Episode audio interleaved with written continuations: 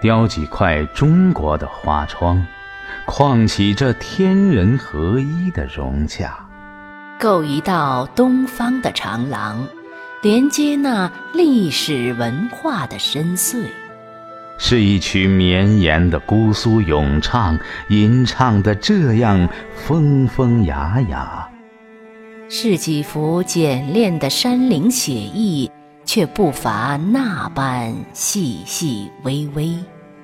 采几块多姿的湖畔奇山，分一片迷蒙的无门烟水，取数针流动的花光水影。记几个淡远的岁月章回。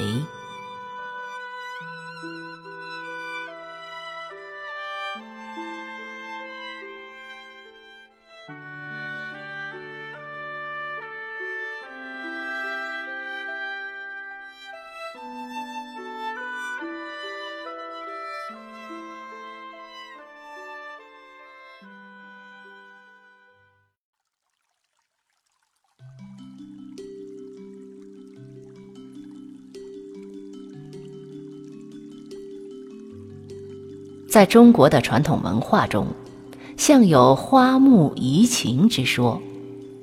梅兰竹菊被称为四君子，松竹梅被称为岁寒三友。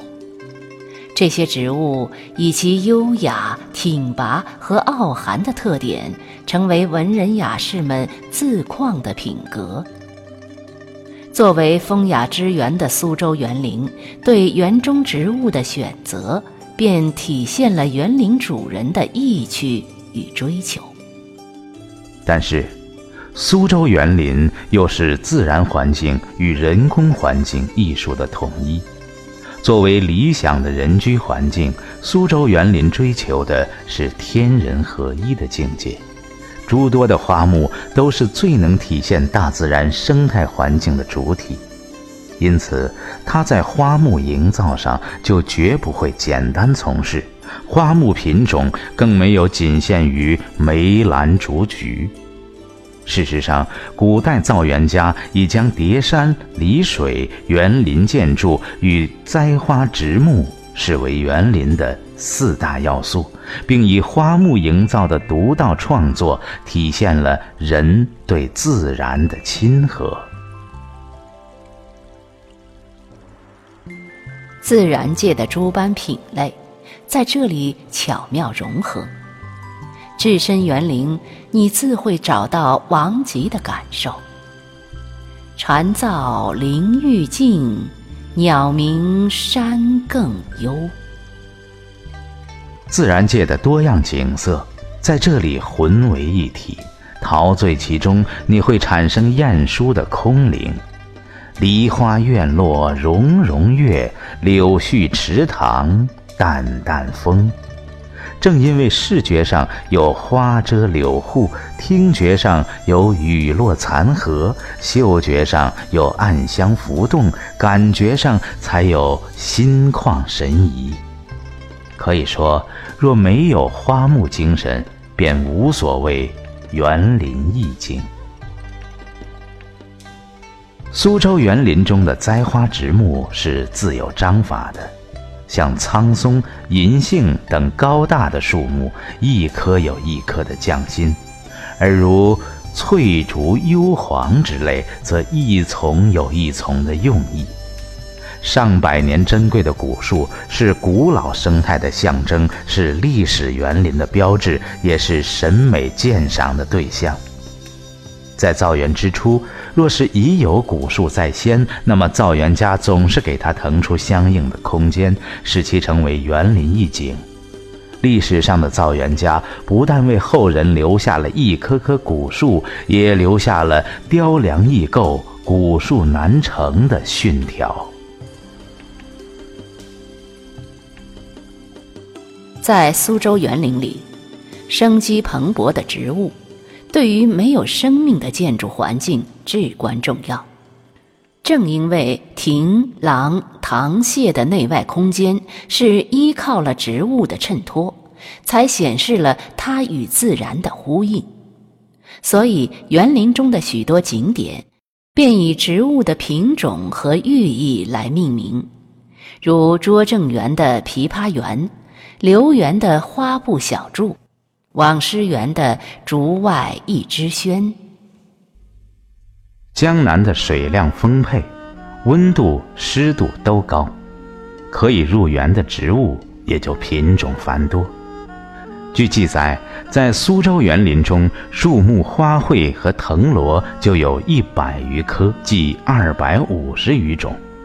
品种虽多，但造园家与园林植物的具体配置却是十分考究。他们注意植物的造型、色彩，尤其是人物品格的特点，用以营造环境的情绪与景观的构图。这些植物，或富贵，或简单，都渲染了深院幽庭的高雅气氛，或瓜棚豆架的田园情调。就连水面栽种的荷花，栽多栽少，栽与不栽，都是着意经营。拙政园占地七十亩，三分之一的面积都是水。造园家便养殖了大片荷花，而占地只有九亩的网师园，为了保持碧水荡漾的开阔感，就没有栽种那些香远益清的红粉佳人。荷，一种多年生水生花卉，既可生于旷野湖沼，又可植根方圆宅地。并以悠久的历史形成了中国的荷文化，包含了丰富的精神内容。文人说和出污泥而不染，佛陀说人与莲没有两样，每人都有自己个别的先天条件。因为丰富的寓意，人们栽种了荷花，同时也栽种了自己。因为当时的园林主人崇尚荷花的品质，荷花变成了一些园林的传统花卉。不过，主人们也爱别的花，像苍狼亭的兰花、留园的牡丹与芍药，早就远近有了名。只因拙政园是著名的山水之园，水生的荷花。变成了吴下名园花卉话题的首选。拙政园的荷花向来是一大景观，而与荷花相关联的建筑，竟早就造了许多处。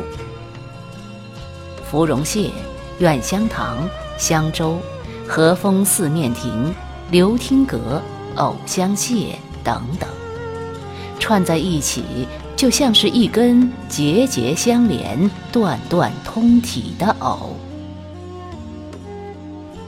苏州的卢冰士老先生所侍弄的挽联，以前叫波联。卢老先生特别重视养莲的器物，讲究要用精细的古碗来养殖这种案头清供，挽莲从此得名。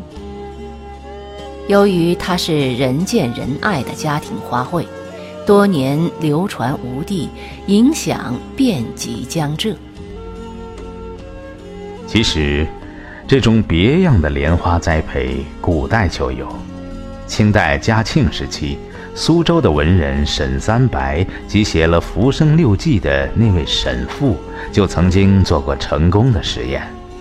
他是将莲子磨薄了两头，然后装入蛋壳里，使抱窝的母鸡孵于翼下，待鸡雏们出壳的时候取出来，再埋入钵中之泥。这泥土也特别，它须是燕巢之泥，并加少许天门冬及一种草药，捣烂拌匀，再将莲子置其中。然后灌以河水，晒以朝阳，莲珠长成之际，花若酒杯，亭亭可爱。这似乎是一段闲笔，但是我们却从中看到了苏州人细腻精巧的性格与浓郁高雅的生活情趣。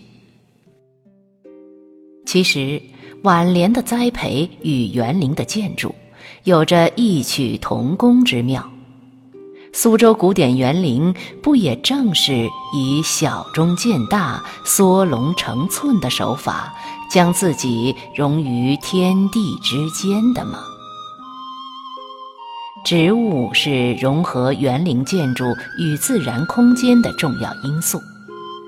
室内陈花、案上插瓶，固然是一种手段，但还不如使各种花木探窗、翠色倚门更有生趣。为了达到这种效果，苏州园林的一些厅堂与轩廊之间，在建造的时候便安排了若干天井。并配置花石，使人感到花石在建筑里，建筑在花石中，几无室内室外之分。